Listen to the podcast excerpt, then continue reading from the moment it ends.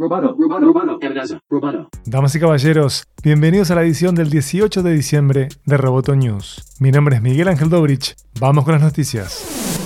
Sony retira Cyberpunk 2077 de la PlayStation Store hasta nuevo aviso.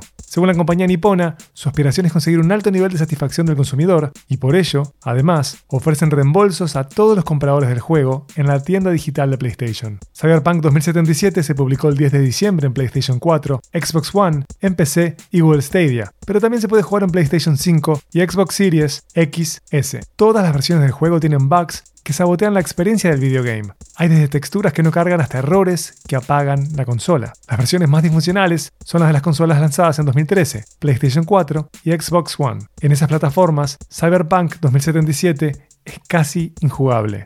La Comisión Europea aprobó el jueves la compra de la empresa de wearables Fitbit por parte de Google por unos 2.100 millones de dólares. La vicepresidenta de la Comisión Europea, Margaret Vestager, sostuvo que Google prometió no imponer nuevas restricciones a otros dispositivos portátiles y agregó que la empresa también se comprometió a no utilizar datos de dispositivos Fitbit en su negocio publicitario.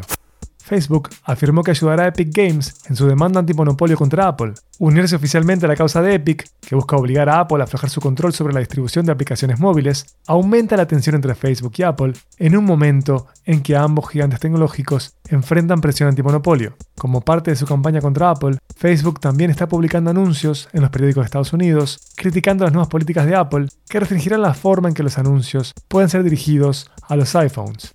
Apple ha hecho un esfuerzo por posicionarse en contra de empresas impulsadas por anuncios como Facebook. Roboto News es parte de Dovcast. Te invitamos a seguirnos en www.amenazaroboto.com, arroba amenazaroboto y facebook.com barra amenazaroboto. Hasta la próxima. Roboto, news, periodismo, tech.